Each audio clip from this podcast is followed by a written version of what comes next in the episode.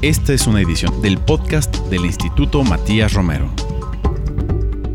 Saludos al auditorio del podcast del Instituto Matías Romero. Les saluda Alejandro Alday, director general del instituto. En nuestro capítulo semanal del podcast vamos a hablar sobre un proceso político que se ha vivido en Perú en los últimos años y en particular sobre las elecciones que tuvieron lugar hace unas semanas y cuál es el impacto que todo ello puede tener para la región.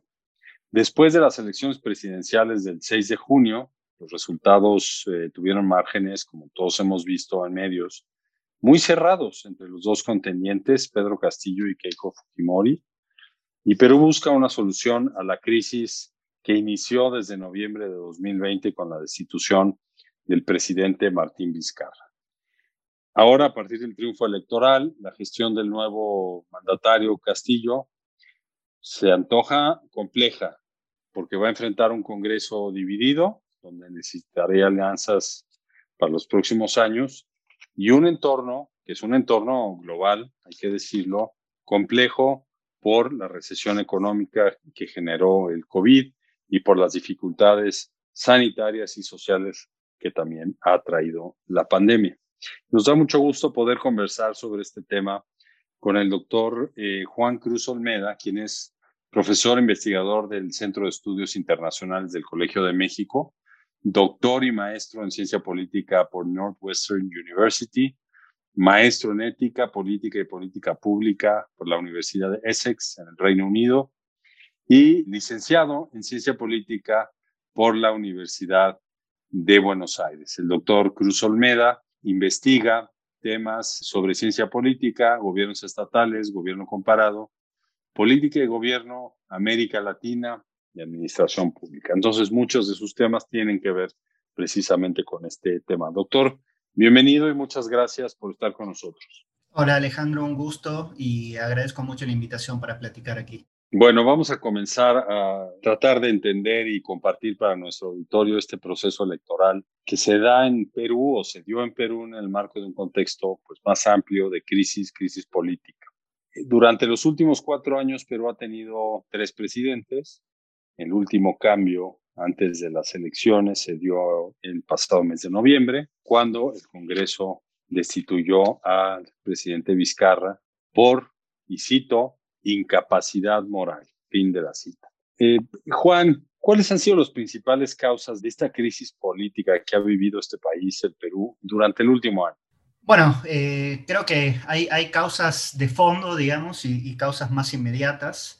Las causas de fondo creo que tienen que ver con un sistema de partidos muy fluctuante y que mm, se construye a partir de partidos muy débiles. Y esto, bueno, obviamente tiene eh, o ha tenido efectos importantes en, la composición del Congreso y fundamentalmente en las acciones de, los legisladores, ¿no? En el sentido de que es un Congreso eh, de por sí fragmentado, con muchas fuerzas diferentes representadas en el Congreso, pero además eh, existe poca disciplina partidaria. Entonces esto ha llevado, particularmente desde que asumió el último presidente electo, digamos, de, Perú, Pedro Pablo Kuczynski, a que el Congreso adoptase o se acogiese de manera reiterada a, ciertas facultades que le otorga la Constitución, eh, pero que no habían sido utilizadas de manera muy recurrente en el pasado, que tienen que ver con la facultad, por un lado, para declarar, digamos, la, salida del cargo de algunos miembros del gabinete del presidente eh, y del propio presidente. Entonces, en el caso, digamos, de, de, Vizcarra, que tú mencionabas, que se usó esta, esta cláusula, el Congreso, digamos, lo, que votó fue, fue la destitución del presidente, pero basándose en argumentos bastante endebles, digamos, ¿no? Entonces, eh, pareció ser en ese caso que, que más bien el ánimo, digamos, de ciertos legisladores de ocupar cierto rol protagónico fue lo que terminó haciendo que, eh, bueno, se produjese la, renuncia de un presidente con todo lo que eso implica. Eh, perdón, la destitución, ¿no? porque eh, no, es que el presidente renunció, sino que lo destituyó. Y algo parecido había sucedido con el caso de Kuczynski, ¿no? A, quien, a quien Vizcarra fue quien reemplazó, que, bueno, digamos, terminó renunciando, pero ante una situación similar a la que luego se dio con Vizcarra. Entonces, esto creo que es un elemento importante. Y otro elemento importante, me parece, tiene que ver con de alguna manera una corrupción endémica en el sistema político también, ¿no? que ha llevado a que eh, la justicia descubra numerosos esquemas de corrupción que implicaron directamente a los, a los máximos mandatarios. ¿no? Entonces, en el caso de, Vizcarra también digamos, hubo una, una, denuncia por corrupción que fue la que terminó llevando a, su destitución, pero todos los presidentes eh, anteriores han sido investigados por corrupción y bueno, en varios de los casos han estado en prisión por ese, por ese tema. ¿no? Entonces, la combinación de estos elementos creo que hace que, que, bueno, el sistema político presente estas fluctuaciones tan, tan importantes que tienen bueno, efectos concretos en términos institucionales. Muy bien, me parece muy, muy puntual la descripción de lo que sucede en el Perú o ha sucedido en los últimos años, casos de corrupción, golpeteo, como decimos en México, político a nivel de las fuerzas políticas en el Congreso. ¿Cómo se relaciona esto, doctor eh, Juan Cruz Olmeda, con la otra realidad paralela que está sucediendo en todo el mundo, que es una feroz crisis sanitaria, una crisis económica y también una crisis social, principalmente por eh, la pandemia de COVID-19. ¿Cómo está ahora todo esto relacionado en el caso del Perú? Es una, es una buena pregunta. Eh, a ver, creo que en primer lugar eh, es importante destacar que, en términos comparados Perú ha sido uno de los países que más ha sufrido la pandemia, digamos, ¿no? Eh, los datos sobre, sobre muertes por cada 100.000 habitantes, etcétera, eh, ponen al Perú entre los países que números más negativos muestran. Entonces, eso creo que es importante tenerlo en cuenta y también, obviamente, han sido muy importantes los efectos en términos económicos. Ahora, ¿cómo se relaciona esto con, con lo que acabamos de decir? Bueno, me parece que de manera inevitable eh, esta inestabilidad política ha llevado a, a que no haya podido haber políticas sostenidas en el tiempo. Cuando la pandemia llegó a Perú Vizcarra era el presidente y al principio pareció que las políticas que adoptaba el gobierno estaban funcionando, pero bueno, luego quedó claro que por las, propias características estructurales del país, por ejemplo, era muy difícil que la población se quedara en la casa porque una parte muy importante de la economía peruana es, es informal, digamos, ¿no? Y es gente que depende de obtener ingresos prácticamente de manera diaria, digamos, ¿no? Entonces, era gente que, no se podía quedar en la casa por, por periodos de tiempo extendidos. Y en este, en este contexto en el cual eh, parecía que estas políticas no estaban dando los resultados y que había que reformularlas, se da toda esta crisis política que termina con la salida de Vizcarra y, un nuevo gobierno que es nombrado de manera interina y que a los pocos días tiene que renunciar hasta que, bueno, finalmente asume el nuevo presidente. Entonces, me, parece que de manera inevitable la, situación de crisis política, por un lado, afectó la pandemia, y creo que otra situación o que otra cuestión importante que tiene que ver con esta, esto que yo mencionaba de, la corrupción endémica, también se puso de manifiesto eh, en particular en, el manejo de la, vacunación, digamos, ¿no? Porque eh, de que, de que Vizcarra había dejado el poder, salió a la luz que varios funcionarios del gobierno, eh, de su gobierno, él mismo, habían tenido acceso a dosis de una de las vacunas chinas, no, me acuerdo exactamente ahora cuál, si era Sinopharm o creo que era Sinopharm, que habían llegado al país como parte de, estos, eh, estas suertes de prueba que se estaban haciendo al momento en el que estaban saliendo a la luz las primeras vacunas. Pero, pero bueno, quedó en claro que, que el presidente, varios de sus allegados, eh, gente muy importante ligada a la élite económica y política, había tenido un acceso privilegiado a esas vacunas, eh, en un contexto, como digo, en el cual eh, la pandemia estaba pegando muy fuerte a la población.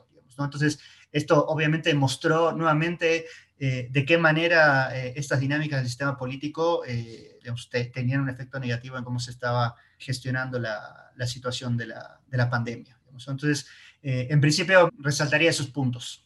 Muy bien, pues ahí están gran parte de las claves que se necesitan para entender lo que ha sucedido en el Perú en los últimos años, en la parte política, en la parte de justicia también, y el efecto de la pandemia. Creo que es importante porque mm, Perú es un país muy cercano a México. Perú y México comparten muchas cosas. Es un gran socio de México en América Latina. Entonces, por eso hemos decidido dedicar este podcast para analizar ese tema. Ahora vayamos al tema más reciente, las elecciones presidenciales que se llevaron a cabo durante este año. La de junio fue eh, pues la segunda vuelta el 6 de junio, donde los contendientes fueron Keiko Fujimori del Partido Fuerza Popular y Pedro Castillo de Perú Libre. Después de darse a conocer los resultados, vimos todos que hubo una cascada de impugnaciones de ambas partes, eh, lo cual pues en alguna medida prolongó esta crispación política por las posiciones opuestas de ambas plataformas. Doctor, ¿cómo debemos leer la percepción que tiene el electorado peruano ante un candidato y una candidata con posturas y una oferta de gobierno completamente opuestas? Bueno, eh, en primer lugar, digamos, creo que el, resultado de las elecciones muestra también una situación un poco estructural, digamos, está vinculada con los temas que ya venimos discutiendo y que se ha traducido en una suerte de alejamiento o creciente desconfianza de un, de un sector muy importante de la población, de la clase política tradicional, que, que ya se había mostrado eh, luego de la, de la, institución de Vizcarra en, en diferentes eh, marchas que hicieron que el presidente interino tuviese que renunciar pocos días, etcétera. Y que me parece que en el contexto de las elecciones son las que explican, por un lado, que en la primera vuelta haya habido una dispersión tan importante del voto, ¿no? Que haya logrado surgir un candidato que, que acumule o que, hubiese acumulado apoyo de un sector importante de la población. Y por otro lado, explican que digamos, haya podido pasar a la segunda vuelta y, y sea el virtual presidente del país alguien como Pedro Castillo, que digamos, eh, entra eh, dentro de la categoría de, de, lo que los politólogos definimos como outsiders, ¿no? Digamos, alguien que, que no ha jugado un rol importante en el sistema político, ¿no? que, era prácticamente un desconocido para parte muy importante de la población hasta hace poco y que de un día para otro logra, habiendo empezado la campaña probablemente con muy pocas chances, eh, convertirse en el presidente del país, además, como mencionabas, con una plataforma en términos ideológicos bastante extrema. Y por último, lo que, lo que también quisiera mencionar respecto de este proceso electoral es que lo que dejó en claro, y particularmente la segunda vuelta, fue un alto nivel de polarización. Los dos candidatos que pasaron, que, que valga, valga la pena decir que en el caso de Castillo obtuvo en la primera vuelta algo alrededor de los 18% de los votos, en el caso de Fujimori poquito más del 10%, digamos, ¿no? O sea que en el caso de Fujimori probablemente fue un poco azaroso que pasara ella la segunda vuelta, podría haber pasado cualquier otro candidato, pero evidentemente, bueno, en la segunda vuelta quedaron en evidencia que las dos personas que competían tenían proyectos y visiones totalmente opuestas de país y además, y creo que en el caso de Fujimori fue más fuerte, apelaron a esa polarización para lograr obtener una mayor cantidad de votos, ¿no? O sea, claramente la campaña fue una campaña muy, muy fuerte de acusaciones de que si el otro candidato ganaba, el país iba a caer en una situación caótica, etcétera, etcétera, ¿no? Y, y bueno, eso obviamente creo que es una,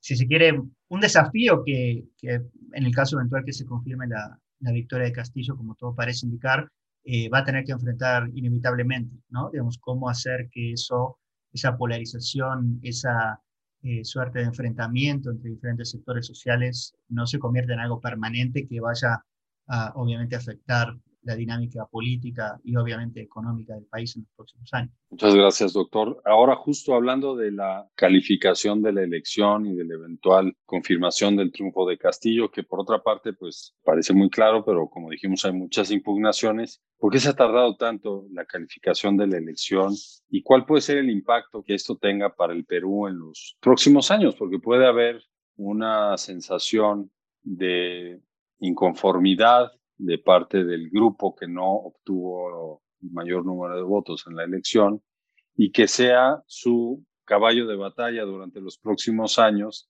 para criticar, para enfrentar al gobierno de Castillo. Pues damos por hecho que, que Pedro Castillo será el presidente del Perú porque todas las señales así lo indican.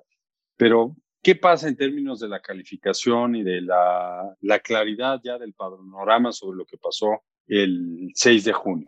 Sí, ahí, ahí es importante un poco entender eh, en qué situación está ahora el proceso, ¿no? Porque, eh, digo, y, y, para hacer un poquito de, de o para, para, clarificar un poco el tema, es importante eh, mencionar que primero, digamos, el, el, órgano electoral, digamos, lo que sería similar al, al INE aquí en México, hace ya mucho tiempo terminó, digamos, el, el la revisión de las actas, ¿no? Y, estableció que Castillo había, era quien había obtenido la mayor cantidad de votos. Ahora, lo que sucedió a partir de entonces es que el grupo de Keiko Fujimori apeló a la justicia electoral, ¿no? O sea, planteó que había habido irregularidades en, en, varias casillas y que por lo tanto solicitaba la anulación de, lo que, de los votos que se habían computado en esas casillas, ¿no? Y que esas irregularidades se, habían dado particularmente en, casillas donde Castillo había obtenido una mayor proporción de votos. En cualquier otra elección, la decisión al respecto no, no generaría mayor problema si, si la diferencia hubiese sido muy grande. Ahora, el tema es que en esta elección dada la, la, corta diferencia entre uno y otro, ¿no? La apuesta un poco de Fujimori eh, fue que si se lograba esa anulación, el resultado final de la elección podía llegar a revertirse. Ahora, lo que ha sucedido desde entonces es que, bueno, la, Junta Electoral, que es la que tiene que, decidir, ha también enfrentado ciertas dinámicas internas. Digamos, uno de los magistrados presentó su renuncia y eso hubiese implicado que mm, no se podían tomar decisiones si, si hubiese sucedido eso y que además para el, proceso de reemplazo hubiese implicado digamos, un, un, alargamiento importante, etcétera. Entonces, bueno, todo eso ha, ha, hecho que hasta ahora no, no haya habido, digamos, una decisión final, ¿no? que, es, que es lo que todo el mundo está esperando. Según lo que pude leer, uno de los voceros, digamos, de esta instancia, adelantó que probablemente la próxima semana ya se expida este órgano para establecer, digamos, eh, lo que se supone que, que Castillo fue, fue el ganador. Y esto es importante porque el mandato del presidente en turno ya, digamos, vence en los próximos días, ¿no? Entonces, si no llega a haber una designación antes de que esto suceda, bueno, ahí se abrirían otras instancias que harían todo mucho más complicado. ¿no? Entonces, esta es la situación y ha tenido que ver, desde mi punto de vista, primero con, con lo estrecho de, de, de, los resultados de la elección y segundo con que, en este caso, la candidata perdedora ha apelado a todas las instancias eh, legales posibles para poder eventualmente llegar a revertir el resultado. Y bueno, parece que esto no va a suceder y que Castillo va a ser declarado presidente. Yo creo que sería importante que esto suceda, sobre todo para terminar con esta incertidumbre. Y solamente lo único que agregaría es que varias de estas eh, solicitudes de, de, impugnación fueron, fueron rechazadas en instancias inferiores por carecer de pruebas que demuestren esta, la pertinencia de la, de la nulidad. No lograron presentar pruebas suficientemente potentes como para mostrar que podría haber llegado a haber fraude en esas casillas.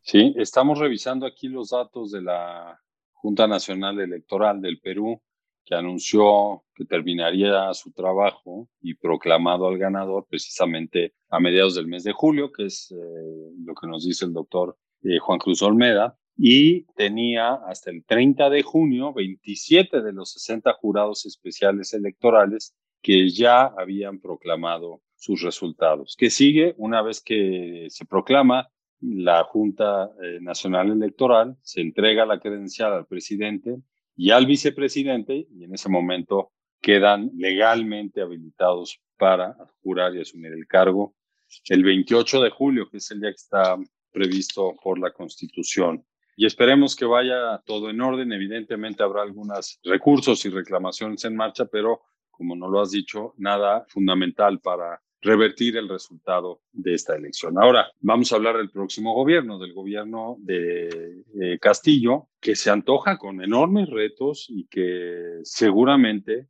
porque también lo hemos visto en otros países, generará efectos en otros países de la región, en América, en América del Sur, en América Latina. Este Castillo obtuvo, si se confirma esto, el 50.12% de la votación válida de la segunda vuelta. Entonces, las alianzas para llevar adelante un programa de gobierno van a ser esenciales porque el Congreso tiene invertidos estos porcentajes. Y además en este año, pensando en los efectos que pueda haber en la región, vamos a ver procesos electorales en los próximos meses en Chile, en Honduras, en Nicaragua, con elecciones presidenciales y además Chile y Colombia con pues problemas sociales serios. Bueno, ya vimos también el caso de Cuba hace unos días por efectos derivados de la pandemia, sobre todo, y lo subrayamos, en lo económico y lo social. Entonces, doctor, ¿cómo se vislumbra el gobierno de Castillo considerando primero la composición del Congreso con el que va a tener que gobernar? Bueno, es una gran pregunta. A ver, en primer lugar, creo que es importante plantear que parte de la campaña de polarización promovida por, por Keiko Fujimori, lo que planteó es que si ganaba Castillo, Perú y la economía de Perú iba a entrar en una situación muy compleja, porque en sus primeras propuestas Castillo planteaba una agenda bastante radical, ¿no? En términos económicos, en términos políticos, eh, con una intervención mucho mayor del Estado en la economía, eh, mucha más regulación, etcétera, etcétera. Entonces, bueno, esto llevó a que una parte más, muy importante, diría yo, de, la élite económica peruana viera y siga viendo probablemente a Castillo con mucho recelo y probablemente sea muy, desconfiada en, los primeros meses. Esto va a ser sin duda una, una limitante o un desafío o un obstáculo a la agenda económica que puede implementar Castillo. La otra cuestión tiene que ver con el Congreso, que evidentemente va a tener que llegar a acuerdos con otras fuerzas políticas para poder llevar adelante una agenda de legislación, de normativa que le permita poner en práctica su agenda económica. Otro elemento tiene que ver obviamente con, con las consecuencias de la pandemia y los efectos que está teniendo en la economía, en la salud.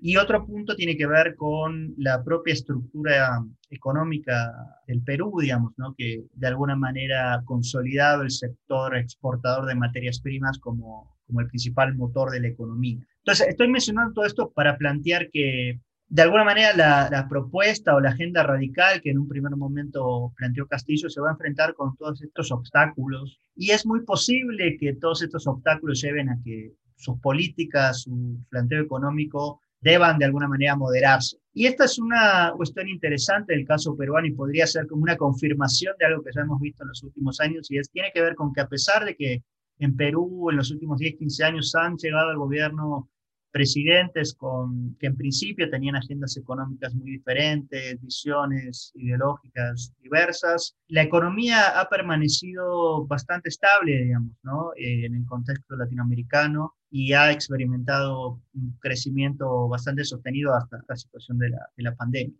Entonces, en mi opinión, es muy probable que la agenda económica que, a fin de cuentas termine implementando Castillo y el gobierno de Castillo que veamos no sea tan opuesto o tan diferente a, los gobiernos que, hemos visto en el pasado. Y de hecho, bueno, la gente que gada su equipo económico tiene una visión, si se quiere, más heterodoxa, pero no tan radical como uno hubiese esperado en un inicio.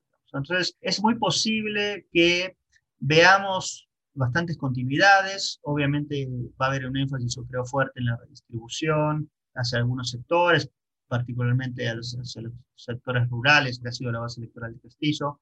Probablemente una extensión de programas sociales, de transferencias hacia los sectores más desfavorecidos, etcétera, pero no necesariamente un cambio sustantivo en el modelo económico que ha estado eh, en pie en el país en las últimas dos décadas, por lo menos. Muy bien, vamos a ver negociación a nivel político para poder sacar adelante un, programa de gobierno. Es importante este contrapeso que hay en el Congreso eh, peruano. Digo importante porque el Congreso es el que aprueba leyes. Si quiere haber cambios de fondo, pues tiene que haber modificación de leyes. La aprobación del presupuesto anual también es, es responsabilidad del, Congreso. Entonces, estaremos muy atentos de ver cómo se da pues, esta relación entre el Poder Ejecutivo y el Congreso en el Perú. Ahora, doctor, mencionábamos la situación en América Latina, lo que sucede hoy en Perú, pues lo hemos visto en otros países. Hay, hay cierto desencanto por este modelo de libre comercio que no le llegó a toda la población. Y hay, por otro lado, un empoderamiento de aquellos grupos de la población, pues que prácticamente son los menos favorecidos en sociedades muy, muy divididas. Esto puede tener también una repercusión en las otras elecciones que mencionábamos, que están enfrente de nosotros en varios países de la América Latina, ¿no crees?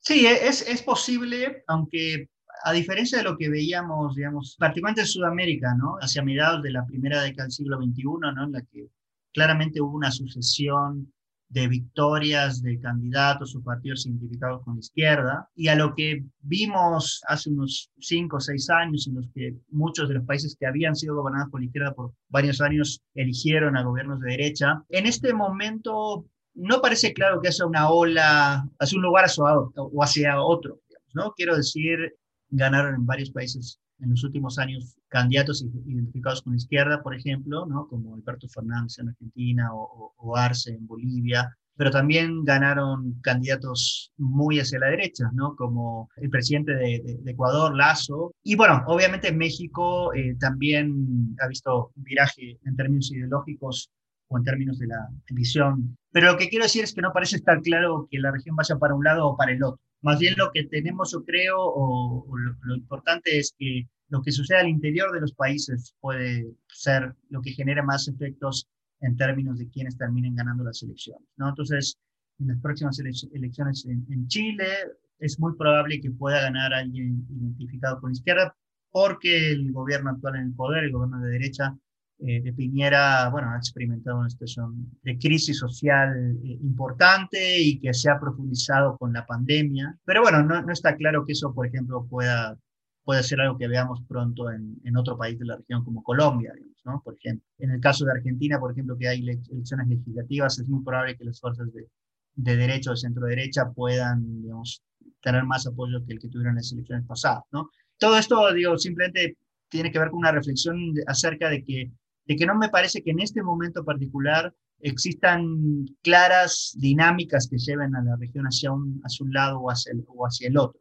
Y creo que esto es relevante para entender qué podemos esperar en términos de la integración regional, que es, es, un tema que está un poco ahí de fondo, ¿no? Digamos, porque claramente cuando, cuando veíamos una mayoría de gobiernos con cierta orientación ideológica, eh, esto posibilitaba una, un mayor acercamiento y el surgimiento de de propuestas de integración, etcétera, cosa que hoy en día parece mucho más difícil, ¿no? Porque eh, tenemos, como dije anteriormente, presidentes con organizaciones muy diversas, ¿no? Y hasta diría en los extremos, y claramente no tienen una visión ideológica similar. Entonces, bueno, creo que esto va a ser como algo que se va a sostener en los próximos años. Y creo que en el caso particular de Perú, bueno, va a ser importante ver qué sucede con el rol que el país juega en la Alianza del Pacífico, en principio, bueno, uno podría pensar que un gobierno con, con la orientación ideológica de, Castillo sea un gobierno que no vea con tan buenos ojos estas alianzas comerciales, etcétera, pero bueno, dadas las condiciones estructurales de la economía peruana, no creo que sea tan fácil eh, echarse para atrás en un tipo de esquema como ese. Y justo a eso iba con la última pregunta, porque ya nuestro tiempo se acaba, doctor.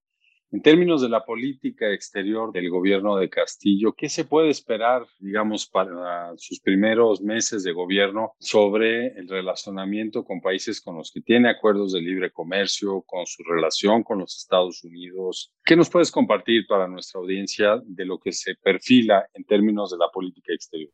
A ver, yo diría que, desde mi opinión, probablemente vamos a tener gestos simbólicos de acercamiento, gestos muy fuertes simbólicos de acercamiento a gobiernos de la región más identificados con izquierda, aunque en términos concretos no necesariamente creo que eso se vaya a traducir en una reversión sustantiva de, la política de vinculación comercial que tiene, que tiene Perú. Claramente para Perú, la principal relación comercial en términos de importancia es y va a seguir siendo con China. Probablemente pueda haber, como decía anteriormente, gestos simbólicos de denuncia del imperialismo norteamericano, etcétera, pero eso no necesariamente va a implicar en términos concretos efectos negativos para la economía peruana probablemente. Entonces, de nuevo, probablemente en términos discursivos veamos un cambio, pero en términos de las relaciones concretas, de las vinculaciones comerciales de Perú, vaya a haber más continuidades que transformaciones. Pues muy bien, ahí está un, un análisis sobre cómo se ha dado este proceso político, las elecciones del mes de junio en Perú y un poco lo que podemos esperar del el gobierno del candidato que obtuvo la mayoría, el candidato Pedro Castillo en Perú, para los próximos meses y los próximos años, que esperamos que sean de estabilidad en lo político para Perú, así como en lo económico y que se supere esta pandemia que nos está quejando a todos. Muchísimas gracias, doctor Juan Cruz Olmeda, profesor investigador del Centro de Estudios Internacionales del Colegio de México, por tu participación en este espacio que nos ayuda a comprender mejor un tema que, pues, muchos de nosotros revisamos en medios de comunicación, algunos informes de organismos, pero ha sido muy útil ver todos estos aspectos en la charla. Muchísimas gracias. Muchas gracias Alejandro, un gusto platicar contigo espero que el auditorio valore esta conversación. Estamos seguros que sí y queremos agradecerle a nuestro auditorio su atención los invitamos a que nos escuchen a través de las plataformas Apple Podcast, Spotify y SoundCloud y a que nos sigan en la página web del Instituto Matías Romero y en sus redes sociales. Agradezco finalmente a la producción del programa a cargo de Saúl Juárez, Jorge Camilla y de Gilberto Díaz. Y bueno, nos escuchamos en la próxima. Hasta pronto. Esta fue una edición del podcast del Instituto Matías Romero.